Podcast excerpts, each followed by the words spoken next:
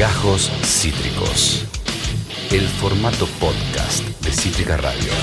En Yapué nos preguntamos, Eh, eh, ¿qué onda con...? ¿Qué pasa? ¿Cuánto equivale el, el- ¿Qué la onda con...? cantidad de árboles que haría falta para combatir eh, la combustión de un auto eh, que quita oxígeno? Tabaco y ron. Tabaco, tabaco.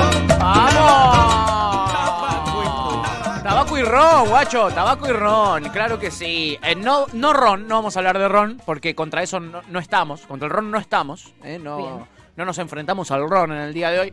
No Nos tenemos ningún No problema. tenemos ningún problema, todo lo contrario, todo lo contrario.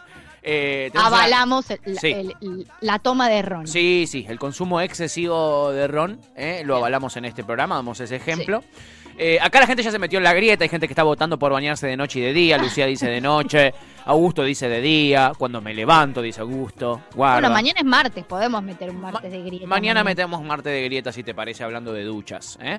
Ahora lo que vamos a hacer es eh, hacer un breve qué onda con, un breve repaso por la historia del tabaco, porque hoy, chiquis, se celebra, no sé si celebra es la palabra, el Día Mundial sin Tabaco ¿eh? de este 2021. Eh, nada, ¿para qué es esto? Y este día se celebra para concientizar a la gente y darle un empujón a les fumadores eh, y fumadoras y que dejen ese vicio eh, este, eh, de una vez por todas o tengan ese primer bien. puntapié para empezar a dejar, aunque Sí. sea. Sí, además quiero decirles una cosa a Sí. los fumadores. Sí. Eh, la pasamos peor los fumadores pasivos. Bueno, ese es uno de los datos que traje, amiga, porque Me mira, parece importante. el 14% de la población ni siquiera tiene conocimiento del humo de tercera mano que se llama. Que Ajá. antes se llamaba fumador pasivo, ¿no? Eh, Hay un sondeo que realizó la, la- la Asociación Argentina de Tabacología que reveló que la mayoría de las personas desconocen que las partículas que provienen del humo del tabaco se impregnan en las superficies o, o- o viajan a través de la ropa, poner de los fumadores o de las personas que estuvieron cerca de un, de un fumador y pueden Y los que permanecer fuman en la cama ni hablar. ni hablar. ni- Yo, yo fui fumador de en la cama muchísimos años, ¿eh? Muy mal hecho. Me arrepiento fuertemente, fuertemente. Este, eh, y pueden, pueden permanecer meses en el ambiente esas partículas. Meses en el ambiente. Eh, sí, sí, es, eh, es, es una verdadera garcha, digámoslo con todas las letras, ¿no? Este, nada. Eh, mm, mucha gente fue fumadora, según esta misma encuesta que hizo la Asoci- Asociación Argentina de Tabacología, solo el 43% de, la, de los en- encuestados nunca fumaron, es decir, el 57% sí, mínimo alguna vez en su vida fumaron, es decir, más de la mitad de la población, si esto es un muestreo de la población, eh, fumó mínimo alguna vez, aunque sea un puchito. ¿eh? Es un puchito aunque sea. Y este otro dato que tengo para traerles antes de ir a la información histórica, el consumo de tabaco le cuesta al sistema de salud argentino más de 196 millones de pesos por año. ¿eh? Esto, esto es un estudio que hizo la Facultad de Medicina de la UBA. Eh, se calculó eh, eh, contando impuestos, no los productos del tabaco eh, eh, y, contando los gastos que hay por, por lo dañino que es el tabaco, nada, 196 millones de pesos por año le cuesta al Estado, al sistema de salud, el tabaquismo. Y bueno, hoy se celebra el Día Mundial sin Tabaco, que causa 8 millones de muertes al año, nada más y nada menos, según la evidencia. Eh, que tenemos publicada por la Organización Mundial de la Salud y eh, la- Pero, pero, el tabaco es legal y el porrito no. Exacto, exacto. Y ni siquiera pega, chiqui, solo genera estas cosas que estamos contando ahora que son un garrón, boludo. Eh, si- Claro. si, pegara lo puedo llegar a, a dudar porque justamente hoy es el día de hashtag me relaja. Bueno, la, la pandemia llevó a millones de consumidores de tabaco a manifestar que quieren dejarlo. Yo soy uno de esos, ¿no? Yo dejé de fumar o estoy Pero en eso lograste. porque... Sí, pero cada tanto me agarro el, el- el coso electrónico, ¿viste? Cuando me pongo muy Bueno. nervioso. Es una adicción muy fuerte que tuve, la verdad. Y, y- y me cuesta, me cuesta mucho. Eh, me agarran ¿Cuántos, ciertas... cuántos años fumaste, Patorre? No sé, amiga. No arranqué de muy joven, ¿eh? Arranqué como a los 20, como a los 19, 20. Arranqué de grande. Pero Bien. ya tengo 32, no soy ningún pendejo. Son, son 13 años, ¿viste? 13 años de fumar Sí, puchito. sí, sí. Y, ha- y has llegado, eh, has tenido épocas de fumar 20 puchos por sí, día. Sí, con, con la directora de esta radio en nuestros momentos más tensos eh, hemos fumado tranquilamente 20 puchitos por día. Eso duró un par de años, nada más un añito, dos. Después mi promedio era 7 puchitos por día. No era tanto, pero es un montón, loco, es un montón. No, no, obvio, obvio. Y, y hay, que, hay que dejarlo porque la, la diferencia que noté al dejar de fumar en mi cuerpo, en mi capacidad pulmonar, en mi, en mi, en mi, en mi calidad de vida es asombrosa. Así que si están dudando en dejarlo, ustedes saben que yo soy adicto a un montón de cosas, chiquis. Eh, y tengo motivos para ser adicto a esas cosas. Por esta no tengo justificación, no tenía justificación, solo generaba cosas horribles. Que la gente cuando me venga a saludar, viera ese olor a mierda, este, eh, tirarle el humo en la cara a la gente, ensuciar eh, todo con pucho, con un asco, un asco. Una- Eh, un asco al pucho. un asco al pucho y encima, en pandemia, eh, el 40% de los fumadores reconoció que está fumando más que de costumbre. ¿eh? 40% de los fumadores fuman más que de costumbre y la gran mayoría tienen ganas de dejar de fumar, pero no lo han podido hacer. ¿eh? Este, acá Lucía nos dice, che, ¿es real que no se sienten los gustos con el pucho? A mucha gente le pasa, Lu. Eh, a mí no me pasó, yo dejé de fumar y, y siento igual lo- los gustos y, y- y los olores, pero a mucha gente le... eh, eh, se le potencian eh, cuando dejan de fumar, es decir, se le reducen al eh, fumar. Al fumar.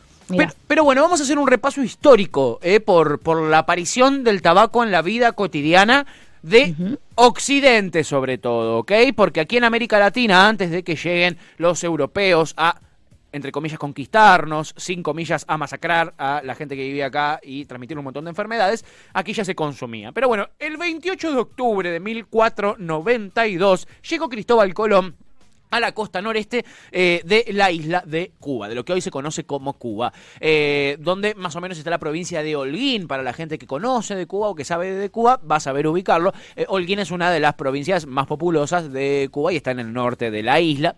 Y allí Cristóbal Colón descubre el tabaco porque encuentra a hombres y a mujeres aspirando humo de unos cilindros de hoja seca que hacían. Ahí estamos viendo algunas imágenes eh, eh, en pantalla de recreaciones, ¿no? Que hay de algunos cuadros y pinturas y también de la producción eh, manufacturera del tabaco.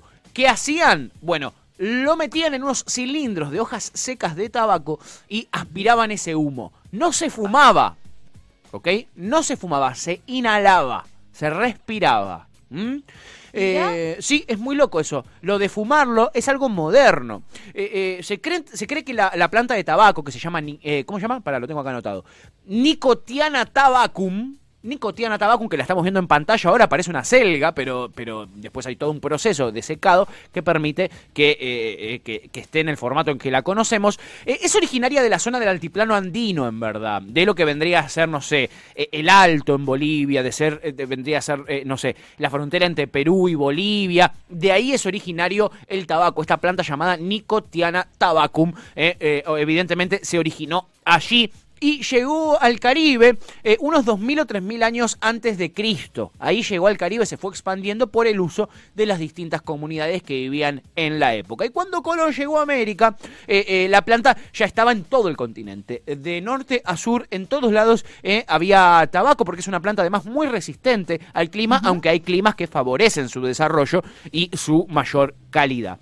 Este, y casi todas las tribus, casi todas las naciones de América eh, habían tenido contacto con el tabaco de una u otra manera. Algunas poblaciones con una relación más, in- más intensa, ¿no? Eh, con, con una importancia cultural más grande el tabaco en sus culturas, este, y otras no tanto, pero que sí lo consumían esporádicamente o en algún que otro ritual.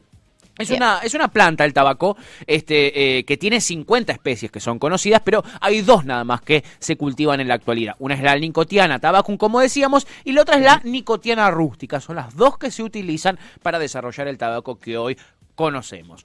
Bueno, ¿cómo lo utilizaban? Bueno, en ceremonias mágicas y religiosas. Eso es lo que hacían eh, este, las comunidades que vivían en América eh, antes de que llegaran los europeos a asesinarlos a todos. Eh, los chamanes, por ejemplo- Básicamente. Básicamente. Los chamanes lo que hacían era lo usaban para entrar en trance. ¿Eh? Entraban en trance con el consumo de, de- de esta planta y Bueno, su- a ellos sí les pegaba entonces. a ellos sí les pegaba, sí les pegaba, evidentemente. O estaban tan puros, no tan contaminados como estamos nosotros, que eh, eh, eh, químicamente sí les pegaba el tabaco.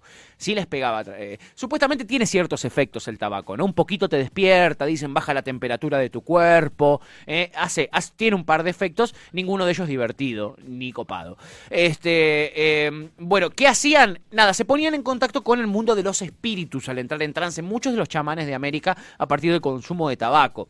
Y en medicina también lo utilizaban. Hacían, por ejemplo, cataplasmas, ¿eh? que es, es una especie de menjunje, el cataplasma, para curar, por ejemplo, muchas afecciones relacionadas con la piel. Y eso eran muchas tribus. ¿eh? En muchas tribus eh, y comunidades de, de- de América en ese entonces se hacían unas especies de cataplasmas, de, de- de- de medicinas para el tratamiento de las enfermedades cutáneas. Para eso se utilizaban y lo utilizaban las eh, eh, comunidades antiguas. Incluso había tribus que se las comían, que las utilizaban como Uy, alimento. mirá esas imágenes, boludo. Sí, vayan ya Nisman, eh, hemos Ah. recolectado eh, para que pueda ver la gente que nos está mirando en twitch.tv barra Cítrica Radio o en eh, cítricaradio.com las imágenes eh, de cómo se cosecha, eh, de cómo se produce. Tenemos de la producción manual, artesanal, pero después vamos a estar viendo también de la industrial, que también te, te- te llama la atención.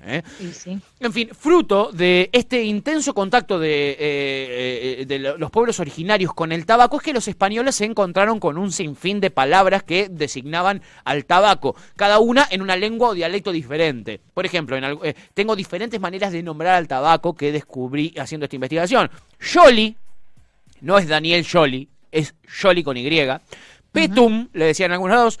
Pisietl, le decían los aztecas, Pisietl. Eh, cum- Cumpay, Tobago, etcétera.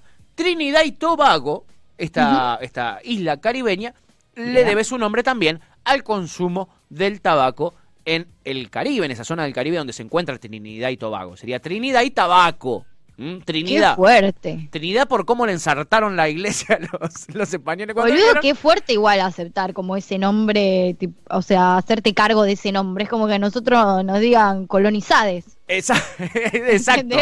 Exacto, sí. En vez de Argentina, colonizades. Sí, sí. Mate y Netflix le podríamos Mate poner. y Netflix. Mate y Netflix, Claro. el, el nuevo nombre de la Argentina. ¿O no? Sí. Este, sí. bueno, el, el- a- a- a- claro, Argentum es por la plata, efectivamente. Efectivamente, razón Jan. ¿Cómo sabe Jan, no? Sí, inteligente. Es, es el más inteligente de verdad. Es insólito. Que él Me parece tremendo igual. Este, pero, pero es tremendo, pero es tremendo. En fin, eh, al inicio no era prioridad el cultivo de, de- de una planta que no era comestible para los españoles, pero poco a poco las colonias fueron superando esta necesidad de una economía de subsistencia y sus habitantes pudieron dedicarse a otros productos porque empezaban a comercializarlo entre sí, ¿no? Este, y el uso de tabaco se puso muy de moda entre las clases acomodadas debido a que durante esos primeros tiempos se, le atribuían infinidad de eh, propiedades curativas, milagrosas, como decíamos, ¿no? Pero no era consumido en forma de cigarro, sino en polvo, como decíamos. Se quemaba ese polvo y se aspiraba o se aspiraba el polvo directamente. eh, eh, así lo consumían muchos, muchas, muchas comunidades indígenas aquí en América. Lo convertían en polvito y se tomaban un zarpe de tabaco. A partir del siglo... por ahí. Es por ahí, dice Es Guillermo por ahí, Le puso me gusta esa técnica, Guille. Eh, y a partir del siglo XIX, eh, eh, cuando realmente se despega la, la- la industria tabacalera, eh, eh, la de Cuba, ¿no? la, la primera, la primogénita, eh, surgen multitud de chinchales, que son pequeños talleres como los que veíamos recién en pantalla, donde se hace el torcido, que se llama de cigarro. Y durante la segunda mitad del siglo XIX se consolidan las grandes marcas clásicas, muchas de las cuales hoy sobreviven marcas que han llegado con todo su prestigio hasta nuestros días. Un prestigio eh, que lo decimos de manera un poco irónica, ¿no? Porque si hay algo por lo que son De conocidas una estas manera de tabacaleras, decir. Exacto, es por este, eh, hacer muchísimo daño a la salud de las personas. Y a partir de 1889 comienza la fabricación de los cigarros en forma mecánica, como estamos viendo en este momento en pantalla. No me digas, Tuta, que no me porté bien con toda la libertad que me diste y te preparé un... No, no, un la rompiste, Kinga. imágenes y de todo. Bueno, ahí No, no, empezaron a salir. Empezaron a salir las grandes eh, eh, marcas y este tipo de producción que vemos en pantalla ahora, con un sistema de prensado Farías de tripa corta, se llama así, lo inventaron los cubanos. Bueno, la evolución de las marcas fue continua eh, y siguieron surgiendo más marcas, desapareciendo otras antiguas. En el año 59, con el triunfo de la revolución en Cuba, se reorganizó toda la industria tabacalera y, este, nada, eh, y, para esas épocas terminaba de explotar el gran lobby de las tabacaleras en Europa y en Estados Unidos, eh, promocionándolo a lo loco, en eh, eh, la industria audiovisual, por todos lados, ¿viste? La gente podía fumar en el avión, podía fumar embarazadas, veías embarazadas fumando, eh, le pagaban a... Yo me a- acuerdo en, Sí. en el sho- bueno, lo del avión es tremendo, Tremendo. pero me acuerdo del shopping también. En el shopping, Me acuerdo en el shopping la gente tipo, de hecho había ceniceros como en el medio del shopping. Sí, Vos ibas caminando por el shopping, un lugar cerrado donde hay un montón de personas fumando un pucho. Era insólito. Bueno, Mad Men acá nos agrega eh, eh, Lucía. En restaurantes. Tal cual, tal cual. Eh, eh, y las dos Lucías, ¿eh? una nos recomienda Mad Men y la otra gran película, Gracias por no fumar. Es cierto, muy bien esos, esos aportes.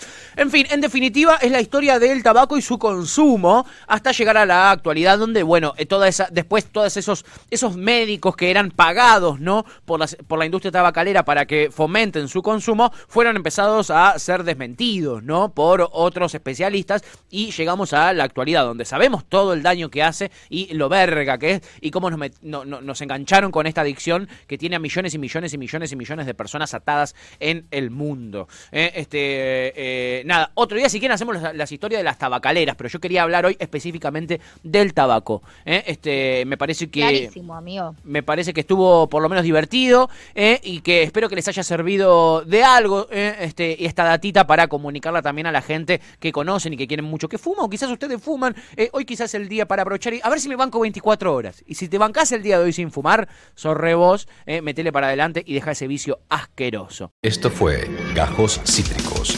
Encontrá los contenidos de Cítrica Radio en formato podcast en Spotify, YouTube o en nuestra página web.